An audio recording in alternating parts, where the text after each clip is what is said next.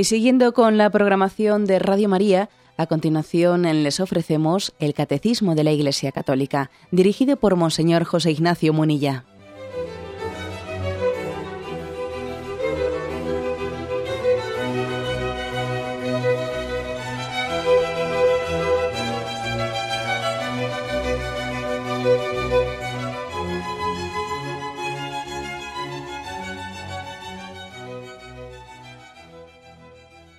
Buenos días a todos los oyentes. Un día más, con la gracia del Señor, proseguimos el comentario del Catecismo de nuestra Madre la Iglesia.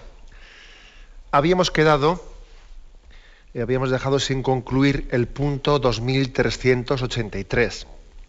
El contexto en el que estábamos era el tema del divorcio. Eh, dentro del sexto mandamiento que estamos explicando ya en la parte final, hay un apartado sobre el divorcio en el que dedicamos un primer programa a ver los textos bíblicos en los que Jesucristo se pronuncia contra el divorcio.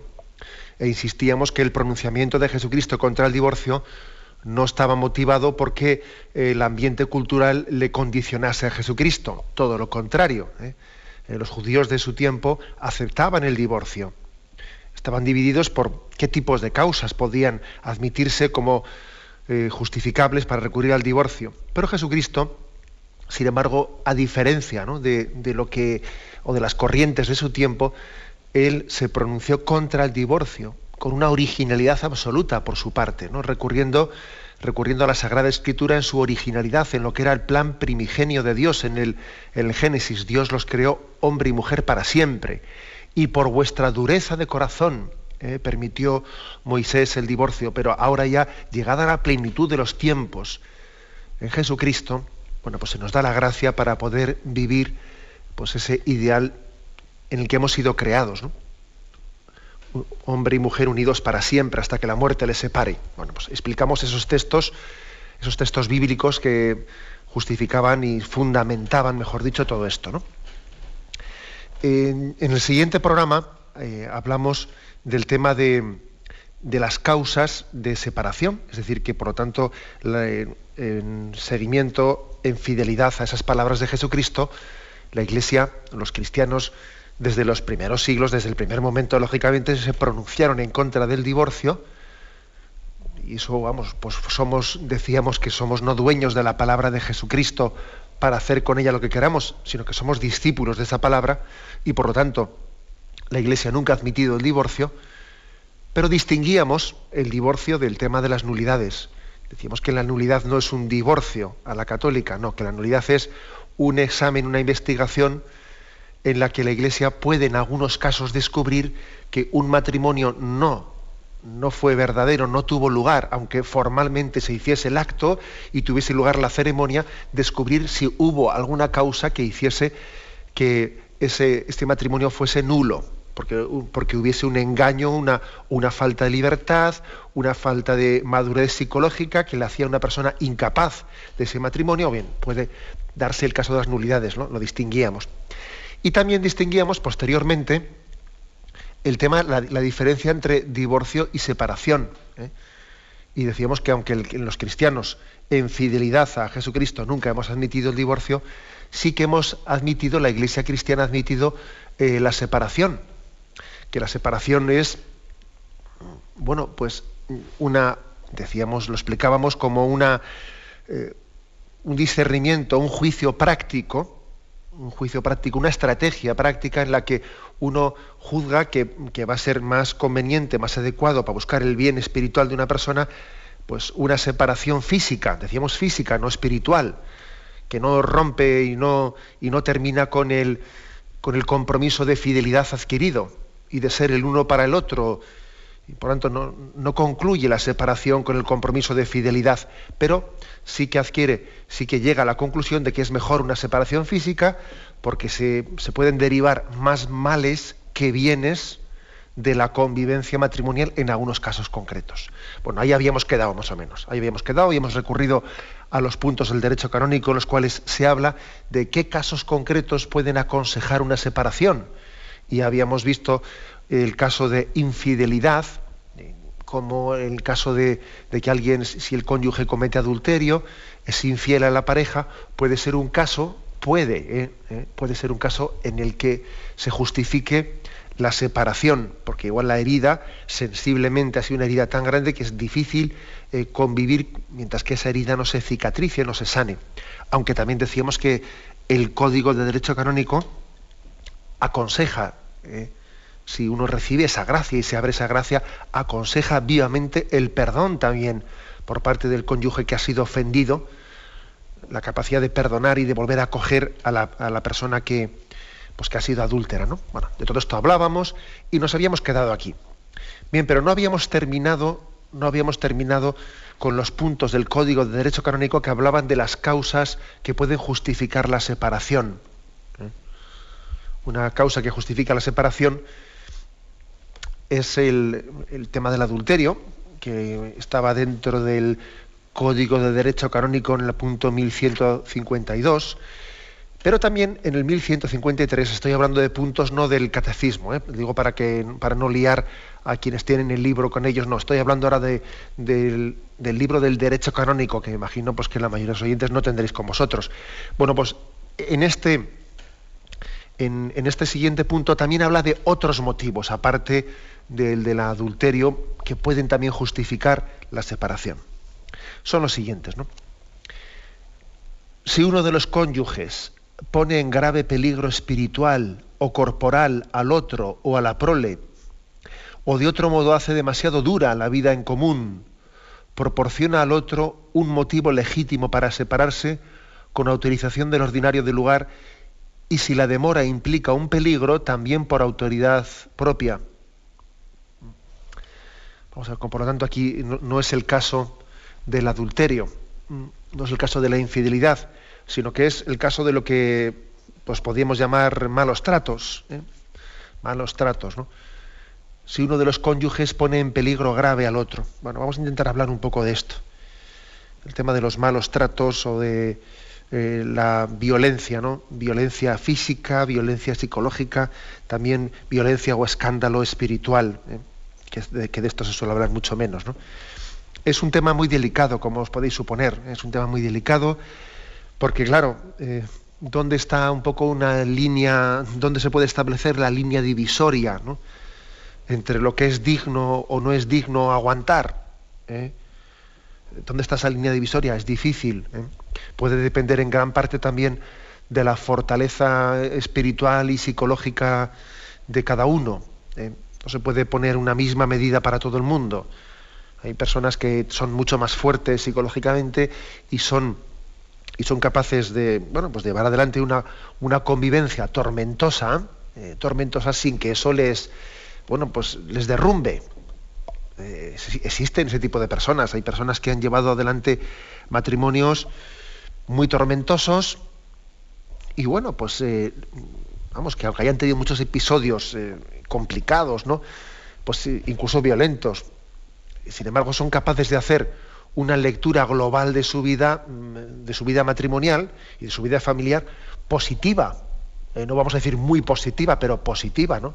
¿Por qué? Porque bueno, porque han pertenecido a una eh, bueno, o porque Dios les ha dado la gracia de tener una firmeza, una dureza de no, de no venirse abajo o, de sobreponerse o de no quedarse hundidos por episodios concretos que haya que haya ocurrido el matrimonio, por tener una capacidad importante de pasar página y de comenzar de nuevo. Sin embargo, sin embargo hay personas que psicológicamente son mucho más frágiles ¿eh? y que determinadas ofensas eh, pues le, le, les cuesta mucho olvidarlas y pasar página y eh, bueno, o sea, quiere decir que también, como os podéis imaginar, cuando aquí hablamos de causas que justifican la separación, eh, esto no es algo únicamente cuantitativo, ¿no? A ver cuánto se puede aguantar. ¿eh? Me refiero en, a ver, en, palabras, qué tipo de palabras se pueden aguantar o qué tipo de, qué tipo de gestos, qué tipo de hechos. No, es que también en gran parte lo que se puede llegar a tolerar o no, no se puede llegar a tolerar depende mucho de, de nuestra capacidad psicológica, ¿no? Lo que sí que es cierto es que estamos en una cultura, en una cultura en la que de gran fragilidad, ¿no? en la que no aguantamos nada. No aguantamos nada. ¿eh? Yo creo que lo dije en su momento cuando explicamos el tema del matrimonio aquí en el catecismo, que recuerdo que en una ocasión un juez, un juez que, vamos, que le estaba casi explícitamente de una cierta edad, ¿no? que le faltaba poco para la jubilación, pero encargado casi exclusivamente del tema de separaciones eh, matrimoniales y de dictar sentencias, etcétera, me decía él que él daba muchas sentencias ¿no? de separación o, de divorcio a unas parejas que se presentaban con, vamos, con una con unos, unos escenarios que iban contando las causas ¿no? de separación y de divorcio, él decía, en mis tiempos, él estaba a punto de jubilarse, ¿no? decía, en mis tiempos, esos conflictos hubiesen sido motivo para tener problemas durante una semana y luego todos arreglados, pero, pero decía, yo ahora estoy dictando sentencias de separación y de divorcio por problemas que en mi juventud hubiesen supuesto con mi mujer pues dos días de morros y luego todo solucionado. ¿eh? Eh, se refería a que hay mucha menos capacidad de, aguantarnos y de tolerarnos, mucha menor capacidad. Esto es, esto es una, realidad. Hay mucha menor capacidad también porque no hemos sido educados en el olvido de nosotros mismos, porque en gran parte, eh, en gran parte nos hemos ido dando todos los caprichos, nunca nos hemos negado nada. Entonces, claro, el matrimonio supone una negación supone una negación, ¿no? supone una capacidad de renuncia a mi proyecto para, hacer, para hacer una, comunión. No hay comunión sin renuncia, etc. todo esto partimos de una gran carencia, ¿no? que puede también, eh, que puede sin duda alguna, ¿no? puede explicar el por qué se, hace, se ha hecho tan frágil o ha, ha, aumentado exponencialmente ¿no? la ruptura del matrimonio, etcétera, etcétera. Bien, esto es una explicación, pero también hay otra explicación, ¿no? hay otra explicación y es que somos mucho más violentos. Somos mucho más violentos, ¿no? curiosamente, curiosamente, el hecho de que no tengamos ese cultivo espiritual que tengamos antes, teníamos antes, por mucho que estemos en una cultura de la tolerancia, de la tolerancia, cuando uno no se aguanta a sí mismo, cuando uno no tiene capacidad de conversión, cuando uno no, no, no sabe recurrir ante Dios y pedir perdón, o, reconciliarse, o recurrir al sacramento de la penitencia y, tener esperanza de volver a nacer de nuevo. cuando, tenemos, cuando tenemos esa carencia de medios de conversión, evidentemente somos mucho más violentos. Mucho más violentos, y no me refiero únicamente a la violencia física, no, no. podemos, podemos hacer mucho más daño a nuestro alrededor. El hombre que no está en camino de conversión, hace mucho más daño a su alrededor. Hace mucho más daño. Eso, es, eso es un todo, es todo un, signo de nuestros tiempos. El no estar en paz con Dios y el no estar reconciliado, ¿no? Pues con, esa llamada que Dios hace a nuestra conciencia, hace que a nuestro alrededor hagamos muchas heridas. ¿eh? Pisamos muchos, ¿eh? pisamos muchos pies sin darnos cuenta que estamos pisando a nuestro alrededor, ¿no? Bueno, pues esto, esta es una, también otra de las causas que, explican por qué también aumenta tanto eh, la violencia, eh, la violencia a nuestro alrededor. Otro punto también, bueno, vamos a ver otra, otra afirmación que me atrevería a hacer. Aquí se, se ha hecho, se ha dado la explicación de que quizás ha habido un tiempo en el que en la sociedad ha habido un, un machismo tapado, con sentido, y tapado, ¿no? que, ha conllevado que igual eh, pues, pues se haya empujado ¿no? a ciertas mujeres, a ciertas esposas, a aguantar lo que, lo que no es digno aguantar, lo que no tenían que haber aguantado, ¿no? Un nivel de violencia doméstica que, pues, que era indigno aguantar en nombre de una sumisión y en nombre de, eh, pues, pues de, un sentido de obediencia en el sentido de matrimonio que no tenía que haber existido. ¿eh? Se, se recalca mucho este aspecto. Bueno, puede ser verdad ¿eh? que en algunos casos concretos, ciertamente, pues eh, desde, desde, un parámetro de, cultura machista, eso haya ocurrido. ¿eh? Que en nombre de una cultura machista haya habido un auténtico pues, terrorismo, en ese sentido psicológico y espiritual, en el que en algunos matrimonios pues, se ha impuesto un machismo y, sin, sin haberle educado también a, a la esposa en, la necesidad de reaccionar o también saber tener un, sentido de autoestima, etcétera, etcétera. O sea, decir, eso también puede ser que haya ocurrido. ¿eh? O sea, en casos concretos, seguro, ¿eh? seguro que puede haber más de un caso concreto que, que podía dar testimonio de, eso.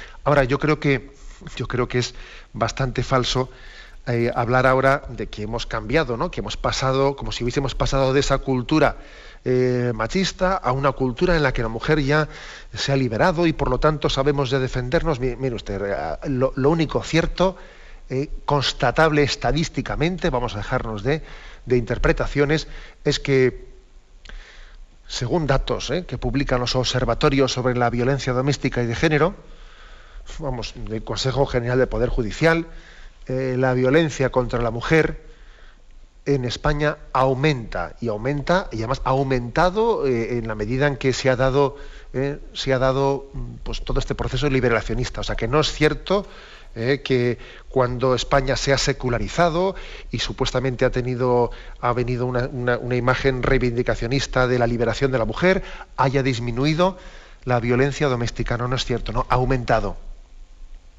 Ha aumentado ¿eh? Y, además está aumentando todavía, o sea, es que no, no ha terminado de aumentar. ¿eh? Y llevamos ya muchísimos años desde que se supone que, eh, que entró, eh, o, sea, que en España pues, se, se está promocionando esa imagen incluso feminista, etcétera. Bueno, pues no, no, termina de aumentar, con lo cual mm, vamos a, a buscar raíces más hondas, raíces más hondas eso de recurrir a que, claro, es que esa visión religiosa en la que la mujer se sometía al varón, etcétera, etcétera, ¿no? Eh, como decía San Pablo, ¿no? Que, a la mujer se someta al marido y entonces ahí está la causa de la violencia doméstica, es sentido religioso de obediencia. Mire usted, eh, estamos ahora mismo en un tiempo de secularización, de laicismo, etcétera, y, la violencia doméstica no termina de aumentar. Es muy superior ¿eh? a la que tenía lugar en, una sociedad configurada por las costumbres religiosas. Luego las causas deben ser otras, deben de estar, por lo visto, mire usted, en el pecado que anida nuestro interior, ¿eh? porque resulta que si, si el hombre no es espiritual, o es falsamente religioso, que también eso podía ocurrir antes, ¿eh? que es falsamente religioso, o no es espiritual, resulta que en sus relaciones prima la ley del reino animal, o sea, la ley del más fuerte. La ley más fuerte es la que prima en las relaciones esponsales. ¿eh? Entonces, esta aquí está la madre del cordero. ¿eh? Esta es la clave. ¿eh? La clave de la violencia doméstica pues está en, que cuando el hombre no actúa conforme al espíritu, no se deja llevar por el espíritu cuando somos no espirituales, sino carnales, cuando somos carnales, bien sea por una falsa religiosidad, eh, que bueno, recurrimos a ella pues, para dar eh, por una especie de marco religioso a nuestro pecado, o cuando somos laicistas y secularizados, etcétera, ¿no? Pues entonces resulta que, es la animalidad la que prima en nosotros. Entonces nuestro egoísmo eh, pues da cauce, fácilmente se encauza por la violencia doméstica, etcétera. Creo que esta es, esta es la razón última que conviene decirlo explícitamente. Bien, tenemos un momento de reflexión y continuamos enseguida.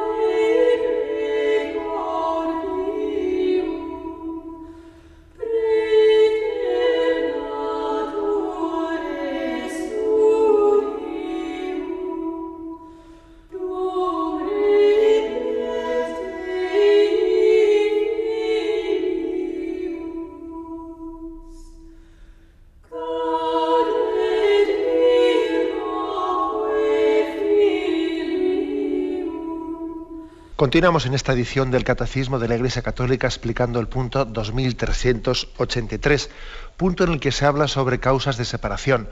Y en concreto estábamos viendo el tema de la violencia doméstica como, como una de las causas que el Código de Derecho Canónico explícitamente pues, alega que pueden justificar eh, la separación en el matrimonio. No la ruptura, no el divorcio, pero sí la separación. Y en la intervención anterior estaba, estaba yo hablando o queriendo también un poco desenmascarar pues, una especie de, mito, de falsedad que se ha hecho contra el matrimonio, en la que se dice que, bueno, que es que el matrimonio, esa visión de unidad que tiene la Iglesia Católica, de mantener la unidad, ¿no? ha sido encubridora de violencia doméstica, ha sido incluso generadora, ¿eh? porque por, querer mantener la unidad, la unidad del matrimonio, pues se ha generado, se ha encubierto violencia doméstica. Bueno, decía yo que, que no niego que es posible es posible, no. Yo conozco casos, ¿no?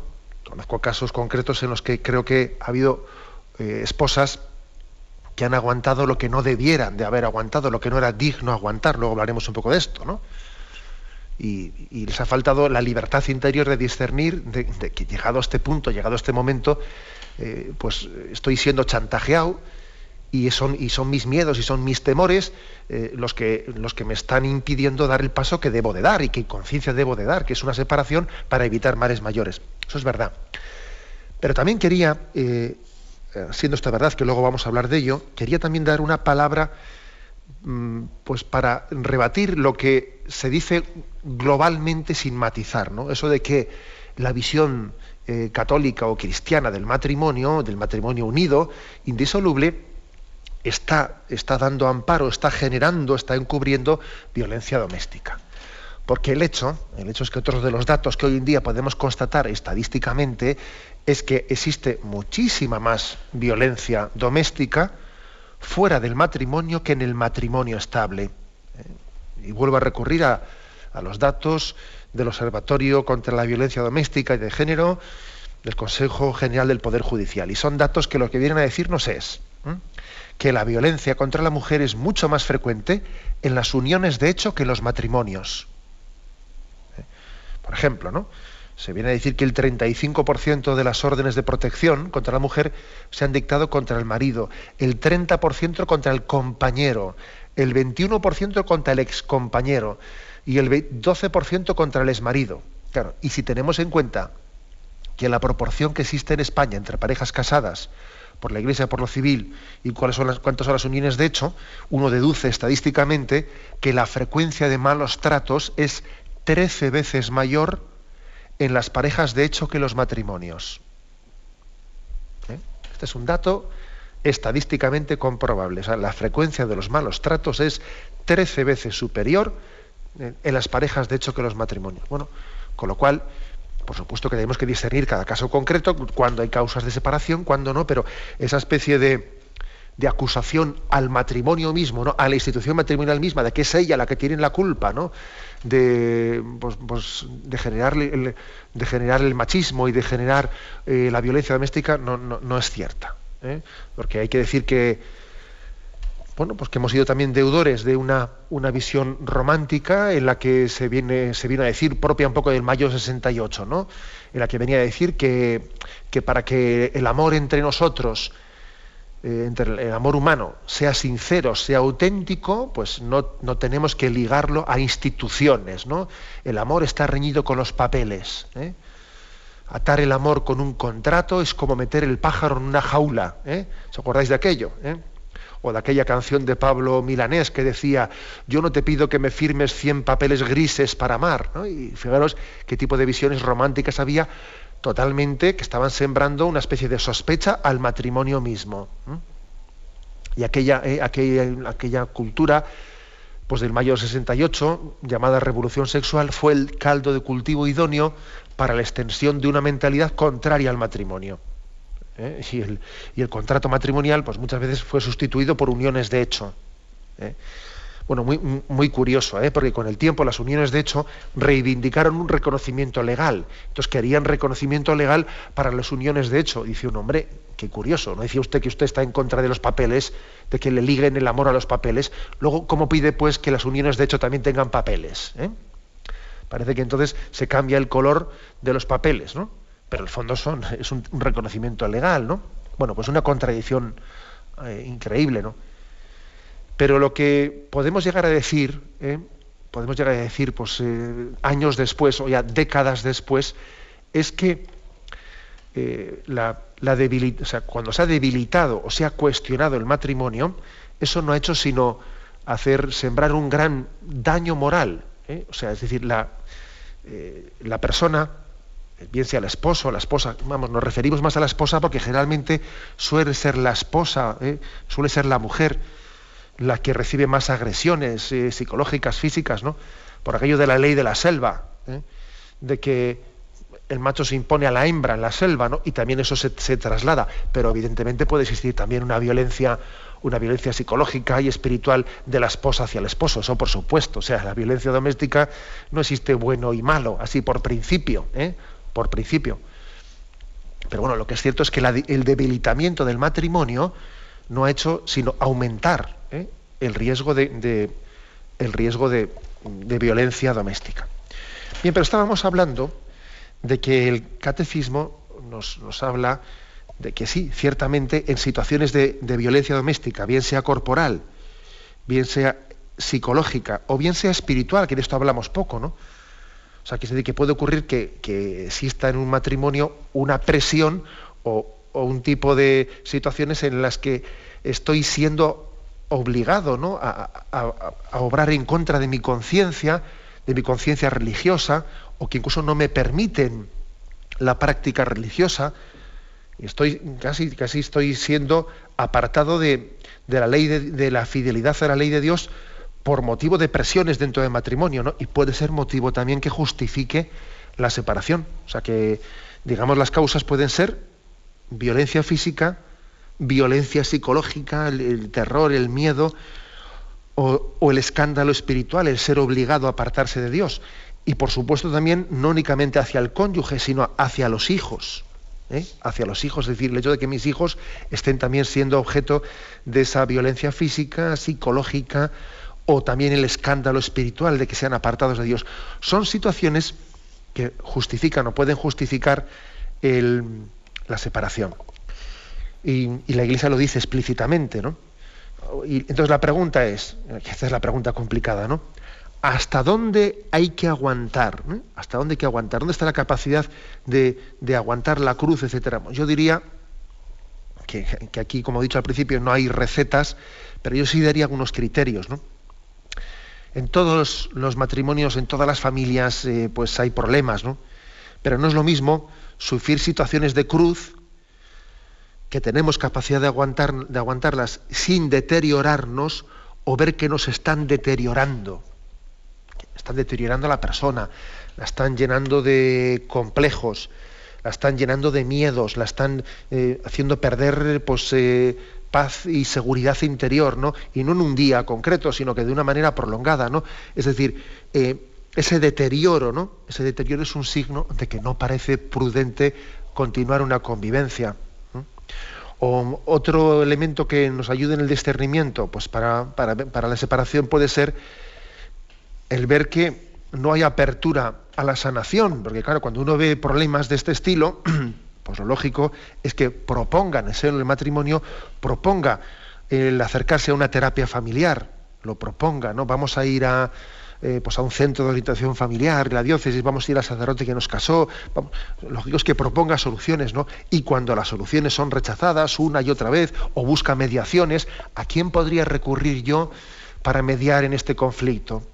A tal persona que tiene una cierto, un cierto mi marido tiene un cierto respeto hacia esta persona, voy a recurrir a ella para que ella interceda, o a su, a su padre o a su madre, o sea, cada uno tiene que ver qué persona, eh, o el propio sacerdote que nos casó, qué persona puede ser la adecuada para llevar adelante un proceso de mediación, ¿no?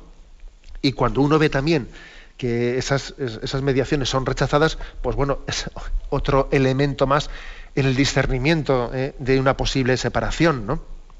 Ver si, las cruces nos deterioran, si están también comprometiendo la educación de los hijos, si existe un rechazo continuado y explícito de las posibilidades de sanación o de, o de recurrir a una terapia familiar, a una sanación. Como veis es delicado, ¿no? Es delicado dar un, así en, aquí en una radio en teoría hablando para todo el mundo. Aquí no se puede dar más que unas pautas, unas pautas generales. Lo que sí que es cierto es que ante los casos de violencia, de violencia doméstica, no se puede recurrir al argumento del, perdón o, de la misericordia como, eh, pues una justificación espiritual o religiosa para, eh, para que, ampare del, derecho y deber también de denuncia de esos casos. O sea, es decir, también una esposa en el caso de esposa, que también podría ser esposo, ¿eh? pero bueno, hablo de esposa porque somos conscientes de que es más, eh, está más generalizado el caso, aunque mm, seguro que también habrá oyentes que han vivido el caso contrario, pero pongo el caso de que, una esposa eh, haya sufrido o esté sufriendo ¿no? casos de violencia doméstica y entonces no es correcto, no sería correcto que se, que se recurra al argumento religioso del perdón y de la misericordia como, una, como como argumento para decirle que renuncie a la denuncia de, a la denuncia de ese caso, ¿no? Eh, porque es que esa denuncia, esa denuncia pues, pues, de una, por una violencia doméstica ejercida sobre ella o sobre los hijos, esa denuncia no, no está hecha o no debe de estar hecha pues, desde un rencor, sino también desde un discernimiento práctico. O sea, también a veces la denuncia explícita en un juzgado, hablando en plata, ¿eh? pues puede ser un, eh, pues un, momento de gracia para que un esposo eh, violento o que está condicionado por, por, el tema del alcohol, de la bebida o, de, un machismo pues absolutamente egoísta y egocéntrico, ¿no? Bueno, pues puede ser un momento de gracia, también una denuncia para, para que alguien se convierta. Luego, mm, luego lo, digo claramente, es decir, no, no, es correcto el que en nombre de principios eh, como de misericordia, de perdón, eh, le, digamos así por principio, que una mujer no debe denunciar. No, no, no, no es cierto, todo lo contrario. También una denuncia civil puede ser un eh, momento de gracia, un momento de gracia para la conversión de un marido violento. Y evidentemente esa denuncia, si, se hace, habrá que hacerla con mostrando claramente que no lo hacemos por odio, no lo hacemos por rencor, pero lo hacemos por discernimiento práctico. ¿eh? puede llegar a ocurrir ese, momento en nuestra vida. Como veis, pues son, son eh, situaciones muy delicadas y muy concretas, pero que también eh, el, catecismo y en concreto el, derecho canónico llegan a, decirnos pues, que son situaciones en las que, en efecto, ¿eh? en efecto puede, el juicio prudencial no únicamente nos puede permitir, ¿eh? sino que incluso nos puede aconsejar. ¿no?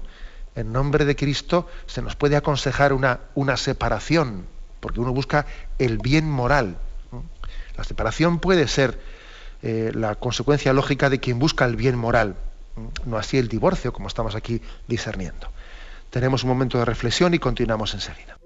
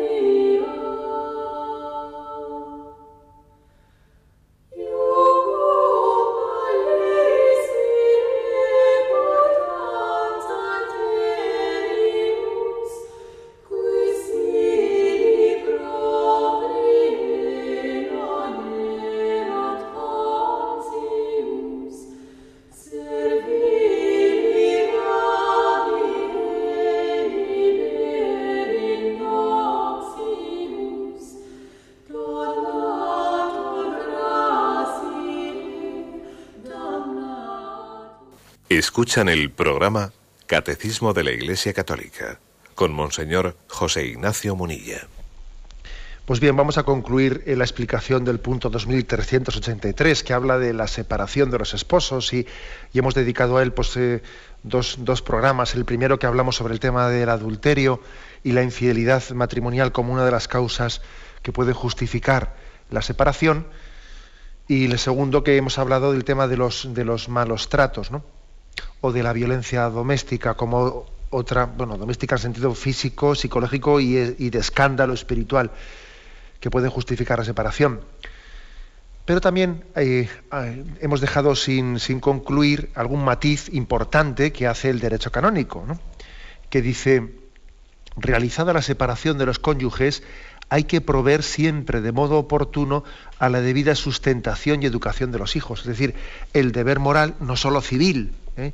no solo civil, porque una cosa es que haya leyes que en los procesos de separación pues exijan o obliguen pues, eh, a pasar una determinada, pues, una determinada cantidad para el sustento del cónyuge, de los hijos, etcétera. Pero aparte de una obligación civil, aquí lo que dice la Iglesia es que también existe una obligación moral ante Dios, no solo, no solo ante las leyes del Estado, también ante Dios. ¿eh? Es de justicia. ¿Por, ¿Por qué? Porque no únicamente tengo un contrato civil, no, es que ante Dios yo yo he adquirido, es decir, yo pues como esposo, como esposo soy corresponsable, o sea, soy responsable, mejor dicho, de, sí, corresponsable del destino de mi esposa y de mis hijos, aunque esté separado de ellos. O sea, continúo teniendo ¿no? Eh, pues ese deber de responsabilidad.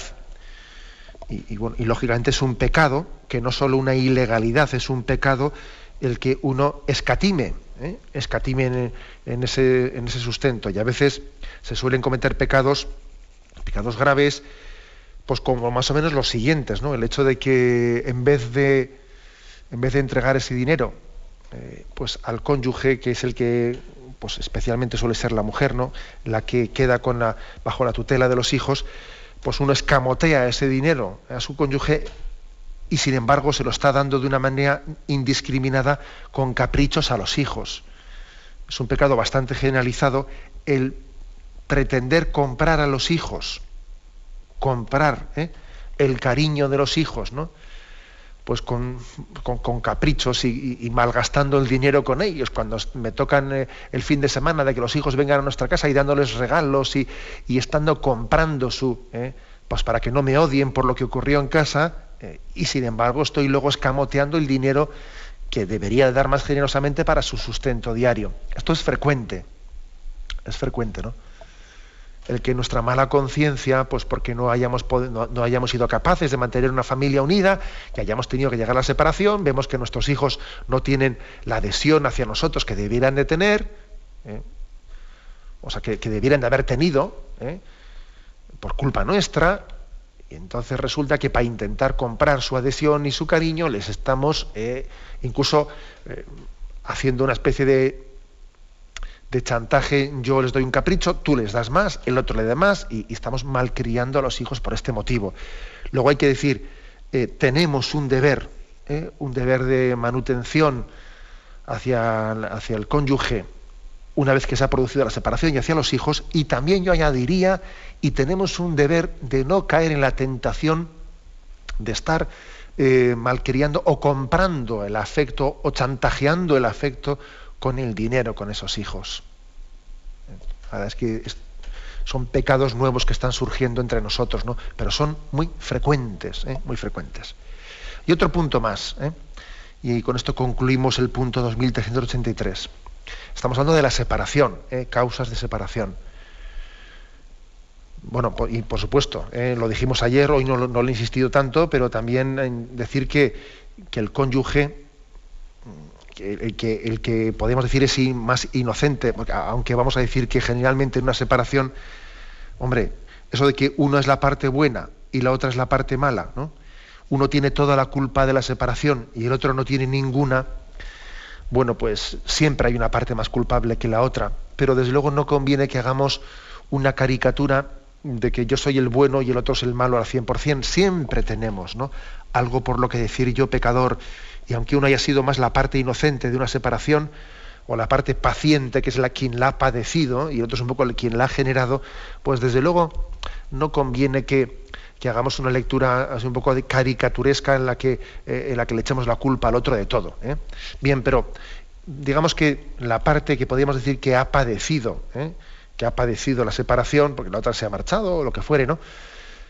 También es importante que entienda que, bueno, pues que, es de alabar, que, tenga como objetivo el recuperar la convivencia, la unión del matrimonio una vez que hayan sido superadas las causas que motivaron la separación. Bueno, no únicamente que es de, que es de alabar, sino, sino que, es también una, un objetivo moral, es una obligación moral, es decir, que nuestra separación eh, no, no, es lo mismo que, que una ruptura. Decíamos ayer que la separación debe de hacerse siempre en la esperanza de la recomposición en la esperanza de la restauración. ¿eh?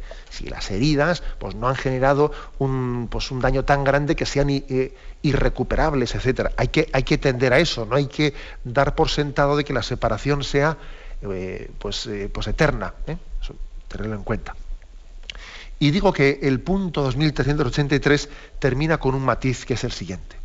Hablamos de separación, pero dice, si el divorcio civil representa la única manera posible de asegurar ciertos derechos legítimos, el cuidado de los hijos o la defensa del patrimonio puede ser tolerado sin constituir una falta formal. O sea, es decir, que hay personas, hay cristianos, hay católicos que se han separado, se han separado, pero después digamos que han llegado a tener una sentencia de divorcio, de divorcio, no porque ellos la hayan querido, sino porque la otra parte se la ha impuesto. Porque en España, digamos, uno puede llegar a divorciarse sin quererlo él, porque se lo impone la otra parte. Entonces uno no tiene culpabilidad, ¿eh? no tiene culpabilidad de, estar divorciado. Ahora, digamos que esa condición de divorciado será ante las leyes civiles. Uno sabe que ante Dios está separado, pero no divorciado. No divorciado en el sentido que él sabe que sigue teniendo un compromiso interior de fidelidad a su marido, aunque esté separado de él o a su esposa. ¿Mm? Tengo compromiso de fidelidad a mi esposa, aunque esté, aunque legalmente tenga un papel de divorcio, pero digamos moralmente yo me, entiendo como separado, no como divorciado. ¿Eh? ¿Por qué? Porque el divorcio se me ha impuesto. O más aún, dice aquí el catecismo, ya no solo porque se me ha impuesto, sino que puede haber alguna legislación, puede haber alguna legislación, entiendo que no es la española, pero bueno, podría haber alguna, porque el catecismo es un catecismo universal, ¿no? que habla para toda la iglesia, para todo eh, para todo el orbe católico. Puede haber alguna situación en la que eh, solamente exista la posibilidad de, una imagen, de, una figura jurídica de divorcio civil para que se nos aseguren los derechos legítimos con respecto a los hijos, a la defensa del patrimonio, etcétera, etcétera. En cuyo caso, dice catecismo, uno puede recurrir, un separado puede recurrir a tener legalmente eh, pues esa condición de divorciado civil para poder tener derecho, ¿no? Para poder tener el marco en el que, en el que se tutelen sus derechos sin que esté pecando por ello. ¿eh? Porque aunque tenga una sentencia de divorcio civil, no lo ha hecho, lo ha hecho porque legalmente no existía la posibilidad de tutelar esos derechos bajo, bajo la figura jurídica de separación. Que el ideal es, eh, si, si existe la posibilidad de que todo eso sea tutelado bajo la figura jurídica de separación, el ideal es que sea pues únicamente esa figura jurídica, la de separación, ¿no? Pero bueno, como claro, como la decisión no solo la toma uno, sino que la otra parte me puede imponer el divorcio, la sentencia de divorcio, pues uno no peca, no obra mal, aunque tenga que aceptar, lógicamente, ¿no? Esa sentencia de divorcio, porque sabe que es una especie de recurso civil, o sea, de, imagen de, regulación civil. Él sabe que en su juicio interno, en su conciencia interna, no es una persona divorciada, sino, sino separada, y, que su compromiso de alianza con su matrimonio, aunque están ahora físicamente separados, pues, eh, pues no, ha concluido, ¿no? hasta que la muerte le separe y es consciente de ello. Bueno, pues hemos, hemos acabado con el punto 2383, ¿eh? en el cual, como veis, hemos hablado de la separación, distinguiéndola del divorcio, y hemos recurrido también a estudiar los puntos del derecho canónico en los que nos hablan de cuáles son las causas que justifican esa separación, ¿eh? por lo menos temporal, en situaciones concretas de la vida. Lo dejamos aquí y damos paso ahora a la intervención de los oyentes podéis llamar para formular vuestras preguntas al teléfono 917 107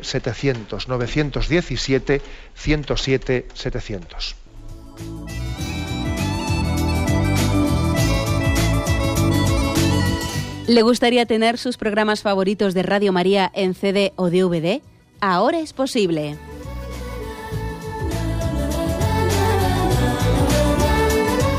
Le sugerimos que primero se informe en qué formato de audio lo puede escuchar en su equipo, DVD o CD, teniendo en cuenta que no todos los lectores de CD pueden reproducir el formato digital MP3 en el que enviamos nuestros programas. Y luego, si quiere en su casa esos programas que tanto le gustan, solo tiene que escribir una carta a Radio María, Paseo Lanceros 2, primera planta 28024, Madrid indicando si lo quiere en CD o DVD y cuántos programas. También le rogamos que escriba su nombre, dirección y no se olvide de facilitarnos un teléfono de contacto para cualquier duda que nos surja.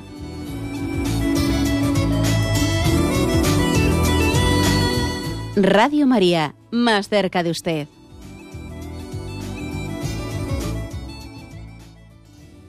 Escuchan el programa Catecismo de la Iglesia Católica con Monseñor José Ignacio Munilla.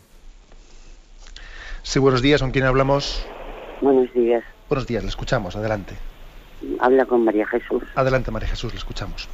Mire, Monseñor, eh, estoy, lo escucho todos los días.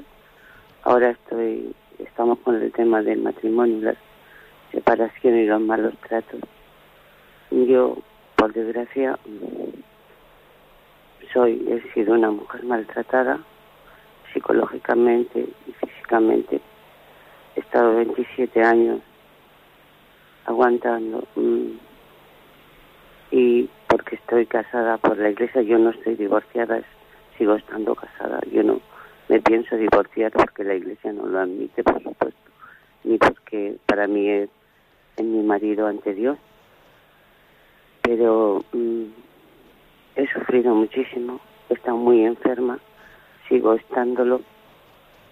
Tengo una depresión muy importante que ya no es curable. Eso me ha conllevado a otras enfermedades.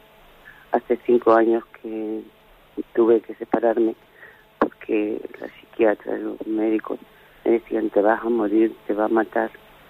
Y entonces un día ya delante de mi hija, tenía 14 años, pequeña, y me dio una paliza tan inmensa, tan grande que me dejó muerta, tirada. Y, y después dijo que yo me había dado algo que me había mareado y que me había muerto a unos vecinos que llamó.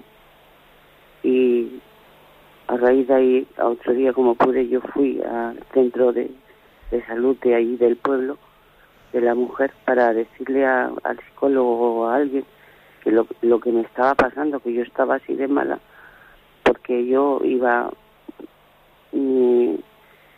pues era la iglesia, la confesión, nunca se lo decía al, al sacerdote los malos tratos, se decía que yo estaba mm, con depresión, que, que sentía muchísimo esa depresión.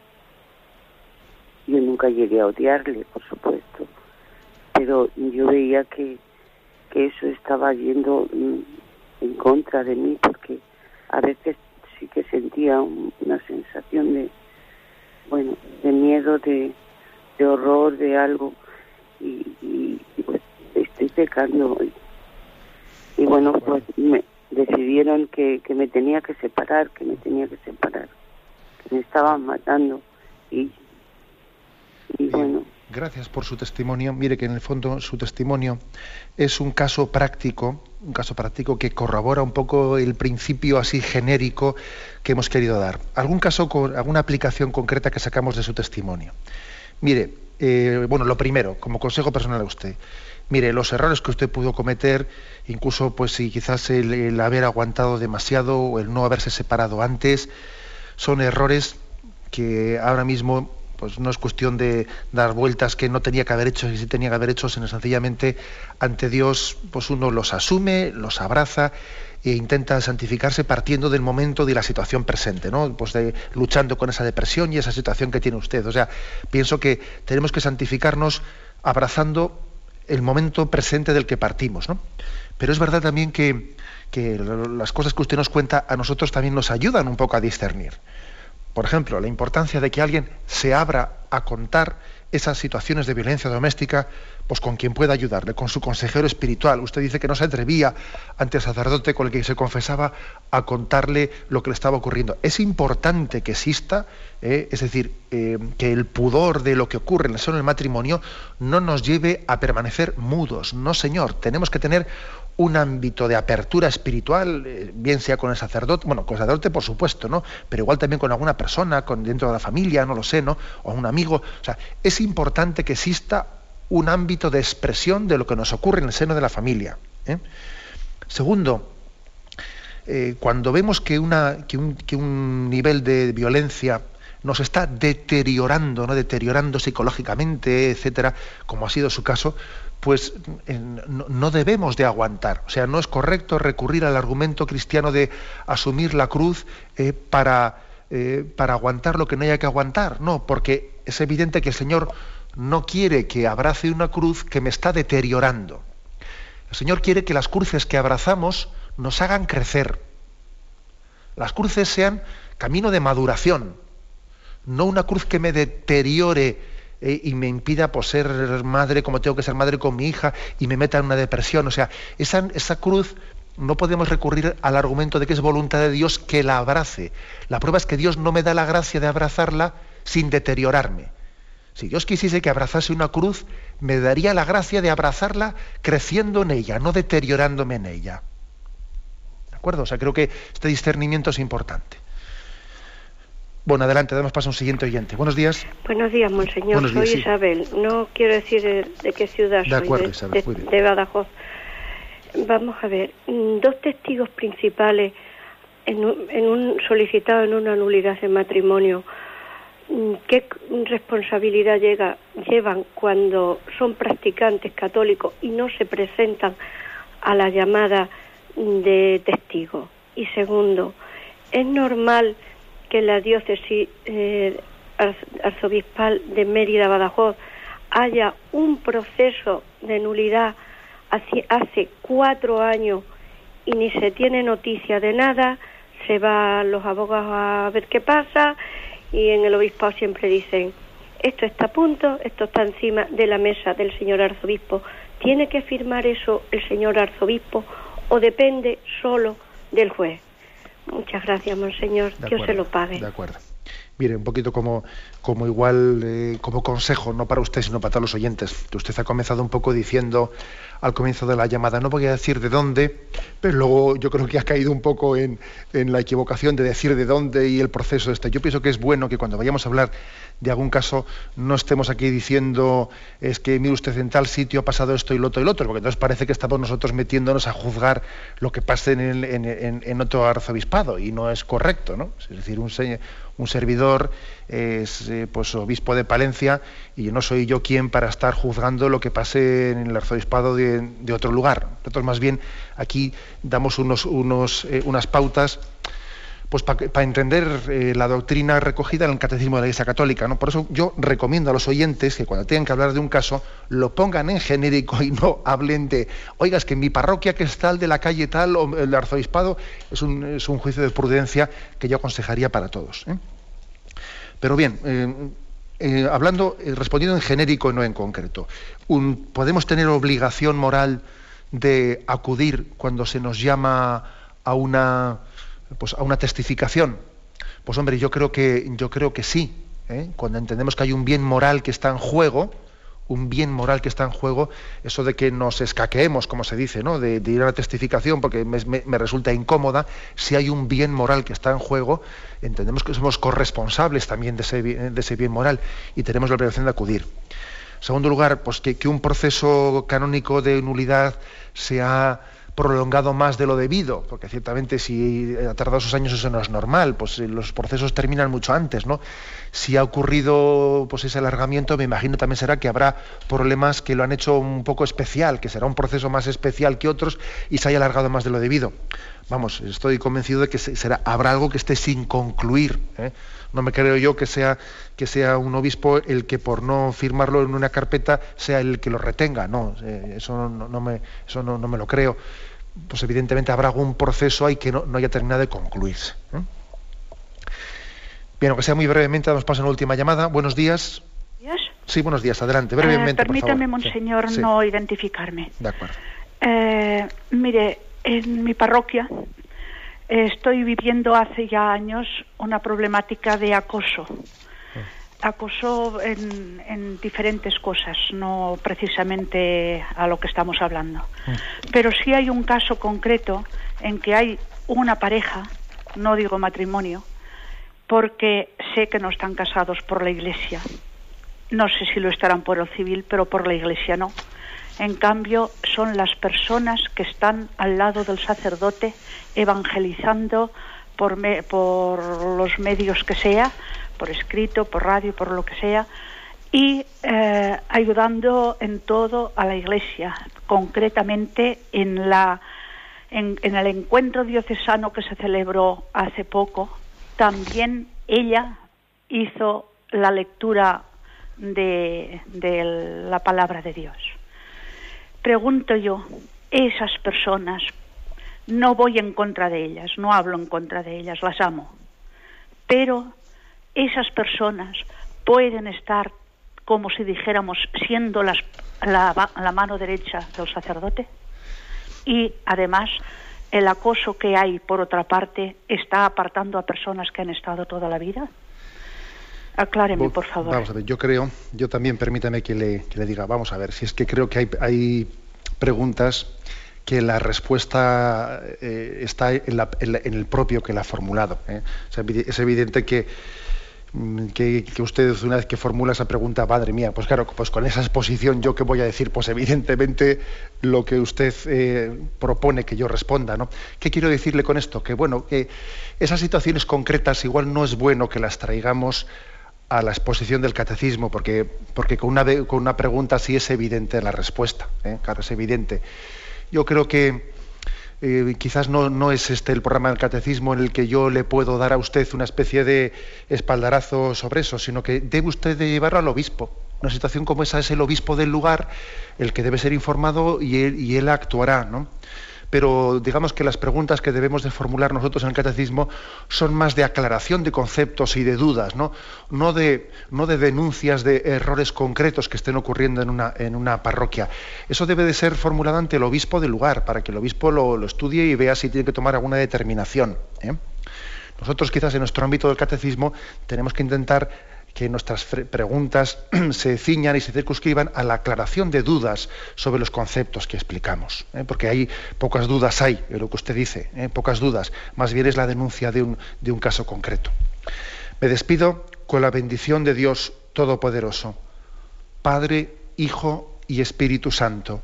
Alabado sea Jesucristo.